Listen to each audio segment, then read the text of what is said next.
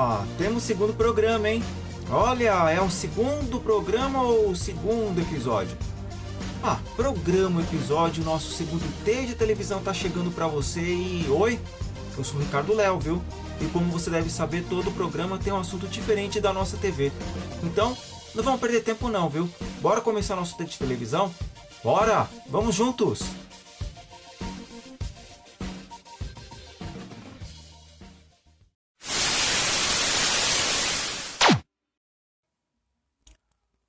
Olha, nesse nosso T vamos falar de alguns programas que só foi a gente piscar, eles saíram do ar. E um deles quase que literalmente. Mas eu vou falar dele mais adiante porque vou começar com o que num belo dia, lá em setembro de 2008, o SBT resolveu pôr no ar a versão deles do Hoje em Dia. Era o Olha Você. Era uma revista eletrônica que apostava no mesmo formato do Hoje em Dia na época, tendo dois jornalistas, uma modelo e um chefe de cozinha e eram a Claudete Troiano, o Alexandre Batti, a Ellen Jabur e o Francisco Taralo. Acho que você não deve ter ouvido falar na maioria deles, né? Mas enfim. O Olha Você, já no começo era uma coisa estranha. Os apresentadores não tinham lá aquele entrosamento, sabe? Era, era uma coisa forçada demais, era nítido aí o desconforto entre eles já na estreia. Aí teve um dia, acho que logo nas primeiras semanas, o Francisco Taralo, que além de um dos apresentadores, era o chefe de cozinha, tinha o quadro de culinária. E aí, no meio ali do programa, ali ao vivo, ele me troca o nome do programa e chama do quê? Hoje em dia. Nossa, deu até para ouvir alguém, certamente da produção, gritando: Ó, oh, tá errado, é hora você. Pensa aí, que gafe num programa ao vivo. E o programa deixava no ar uma espécie de disputa entre a Claudete Troiano e a Ellen Jabur. E por quê? Bom, era visível a Claudete Troiano não gostar de dividir o espaço com mais apresentadores. Ela, ela gosta de ter o programa dela, somente dela e com ela. E a Ellen Jabur, tendo uma oportunidade nas mãos, queria mostrar serviço como apresentadora, ou seja, as duas queriam chamar a atenção de alguma forma. Mas aí, como os apresentadores não se entendiam e conhecendo o tio Silvio Santos muito bem, esse quadro durou pouco e ele mandou trocar os apresentadores. Acho que teve aí umas duas ou três mudanças aí no quadro. Por incrível que pareça, teve até a Isabela Camargo, lembra dela? Que era a moça do tempo da Globo? Então, só a Ellen Jabur que se salvou com essas mudanças todas. Porém, o programa que era ao vivo passou a ser gravado, mas não segurou a onda em março de 2009, o Olha Você foi pro limbo. É até que ainda durou muito, aí uns seis meses. Podiam ter dado uma chancezinha aí, acho que rolou um pouquinho de injustiça aí para pro programa ali encontrar o tom certo. Vocês lembram de outro programa? A versão brasileira do Saturday Night Live? Pois bem, lá em 2012 o Rafinha Bastos resolveu trazer a versão brazuca do programa para ser exibida na Rede TV e veio aí para tapar o buraco que o Pânico deixou aí quando foi lá para Band. Tinham até nomes bons da comédia, como a Renata Gaspar, que hoje está mandando bem pra caramba na Globo. E uma coisa que tinha chamado a atenção era uh, o dia da exibição do programa, aos domingos. Pois bem, Saturday Night Live aos domingos. Bom, o programa tinha quase tudo que a versão americana tem.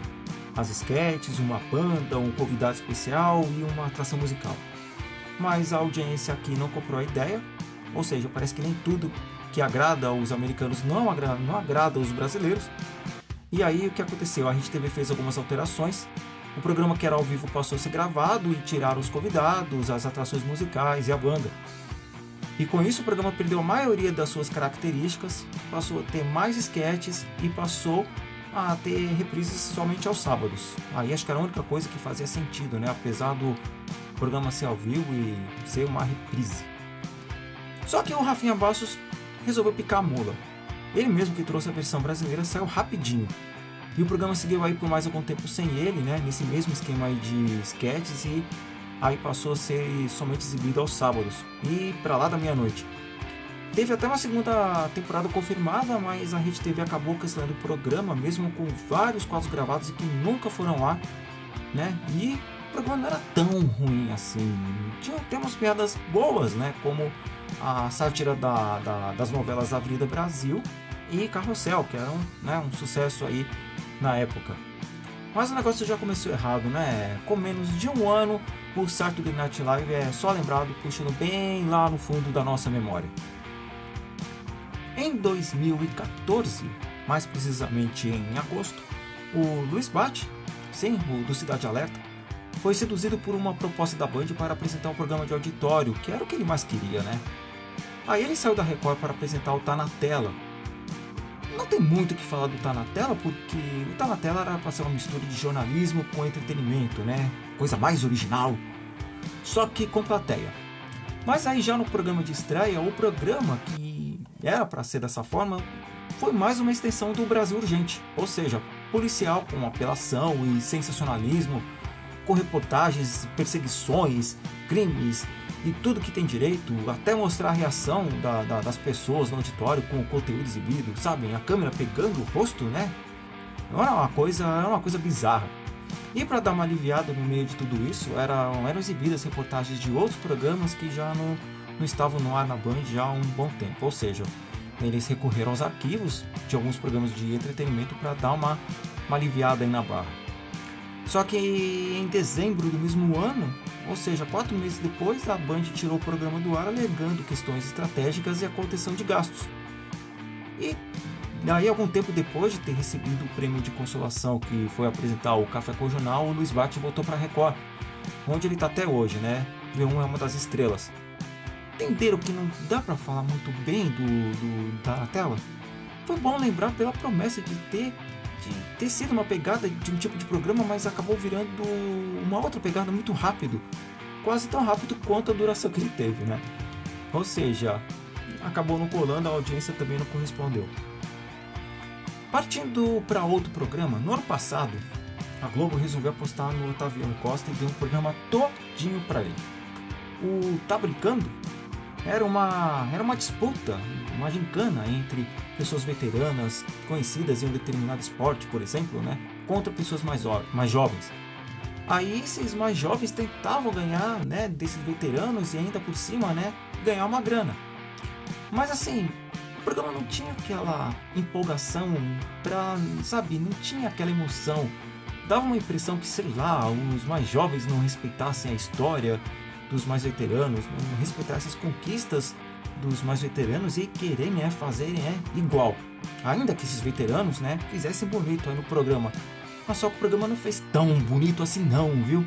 A Globo acabou com o programa ainda no começo do ano passado e daí o Otaviano picou a mula da emissora.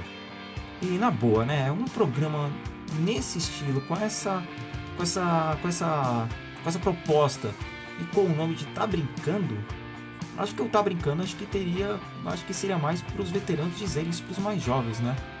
A Globo já foi muito melhor nas escolhas de nomes de programa, viu? Aí teve uma peculiaridade envolvendo um apresentador que teve dois programas exibidos e tirados do ar em pouco tempo. Estou falando do Celso Zucatelli, que teve à frente do Fala Azuca, que era da Rede TV, e do de A Azuca, que era da TV Gazeta. No caso do Fala Azuca, ele surgiu para ser, ser um programa com, com notícias e comentários, né? E, e o Celso Zucatelli tentava fazer o seu melhor, mas só que o programa, a maioria do, do, do tempo do programa tinha só merchandising e sem, e sem contar os intervalos. E o pouco tempo restante aí, aí sim com notícias. Aí que programa informativo era aquele, né? Só com merchan e comercial. Em resultado, pouquíssimo tempo também o programa saiu do ar. Não sei precisar quanto tempo que o programa saiu, mas acho que deve ter durado um mês. Porque não é só com o Merchan que se faz um programa jornalístico, né? E um ano depois ele, ele acabou voltando, ele voltou ao ar, né? Pela TV Gazeta com o de A Azuca. A ideia do programa era se juntar a outros programas da Gazeta, né? Como se fosse um blocão de programa de variedades, né? Mas com, com essa ideia desse blocão de programas de variedades, e com esse também do, do de A Azuca, o programa só durou três meses. A Gazeta tirou o programa do ar por questões econômicas, mas aí também dá para dizer que foi mau planejamento, né? Porque botar um programa no ar e três meses depois ele ser tirado do ar por economia, bom, a sorte do Zucatelli é que alguns meses depois ele foi para Record e ele tá lá, firme e forte. Esse aí também, igualzinho ao Luiz Bart, teve mais sorte. Aí tivemos também um caso super, super, super recente, que foi o Domingo Show com a Sabrina Sato. A Record estava querendo investir pesado nos, nos domingos e resolveu apostar na volta do Domingo Show e na volta da Sabrina Sato como animadora de auditório, ficando aí três horinhas no ar, aquele mesmo formato de sempre, né? Auditório, uma reportagem aqui, outra ali, participação de humoristas, quadro de namoro, atrações musicais e por aí vai. E com direito até a um reality show com gincana ou Made Japão. Aí sim, o investimento foi bem alto. Mas, mesmo com esse investimento alto, o programa saiu do ar, né, depois de apenas três semanas, por causa da audiência, que não decolou, e para completar a tragédia, teve a pandemia do novo coronavírus que afetou todos os programas de auditório, não só da Record, né, mas de todas as emissoras, já que não davam para ser gravados, né, por razões óbvias, né. A única coisa que se salvou desse domingo foi o desse domingo show foi o Made Japão, que a Record né, tirou esse quadro e optou exibir somente essa parte do programa aos sábados, já que né, estava tudo gravado, então o material não ia para o lixo. Mas será que foram esses mesmos os motivos? Né? Ou a Record reconheceu rapidinho que o programa não era bom mesmo apesar do investimento? Bom, fica a dúvida. Mas em questão de rapidez, acho que talvez tenham até outros, mas só que esse é, o, digamos, o caso mais emblemático era o Telefone e Ganhe. Era do SBT, foi ao ar em 2010 e infelizmente também não dá para falar muito dele porque o programa só durou um dia. Esse programa chegou a ser meme na internet por esse motivo. Era um, era como um daqueles programas caça-níqueis, sabe, de você acertar a palavra embaralhada ou de você a, é, acertar o cavalinho sem a perna, e tentava acertar uma charada e quem sabe aí levar uma grana para casa, né? era apresentado pela Ellen Gazzaroli e teve a simplória missão de levantar a audiência nas madrugadas, né, que antes tinham séries, né? O pior é que as séries eram, estavam indo bem de audiência e esse programa, nesse único dia de vida curta, derrubou a audiência para trás, ou seja, praticamente ninguém assistia, né? O tio Silvio Santos mandou tirar o programa do ar, como falei, depois de um dia, em mais um de seus devaneios. Que pena, né? Ou, oh, que rápido, né? Bom, tá aí. Esses foram alguns programas de vida curta, curta pra caramba, exibidos na nossa TV. Talvez tão curta que você nem deve ter se lembrado de alguns deles. Ou de todos, né? Vai saber.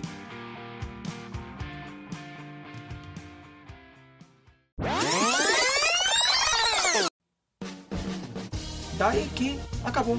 Acabou o nosso segundo T de televisão. No próximo programa tem mais um assunto legal para vocês ouvirem.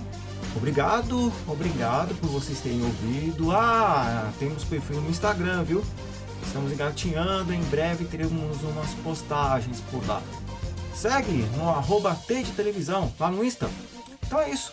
Valeu pessoal, nos encontramos numa próxima. Um abraço, tchau e até lá!